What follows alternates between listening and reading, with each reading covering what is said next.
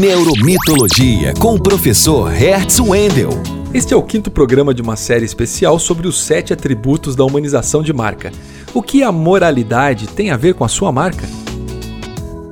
Moralidade é o nome que damos para um conjunto de valores, individuais ou coletivos, que são considerados norteadores das relações sociais e da conduta das pessoas. Uma marca líder, ao definir metas e missão, comunica de forma clara suas virtudes, sabe diferenciar o certo do errado e, dessa maneira, assegura que decisões éticas fundamentem seus negócios. Muitas marcas, antes das discussões acaloradas sobre racismo ou desigualdade de gênero, já eram donas de um comportamento humano inclusivo e igualitário. Durante a pandemia, muitas marcas não tiveram problemas diante do desafio de serem elas mesmas, enquanto outras se preocuparam em lançar campanhas para mostrar aquilo que nunca foram: humanas.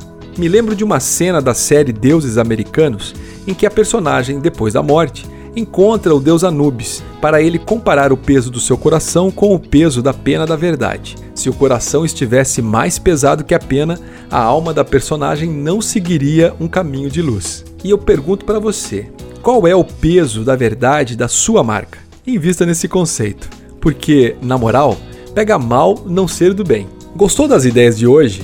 Eu sou Hertz Wendel, cientista e professor de comunicação da Universidade Federal do Paraná. Se você quiser saber mais sobre mito e neurociência aplicados na gestão da sua marca, me siga no Instagram.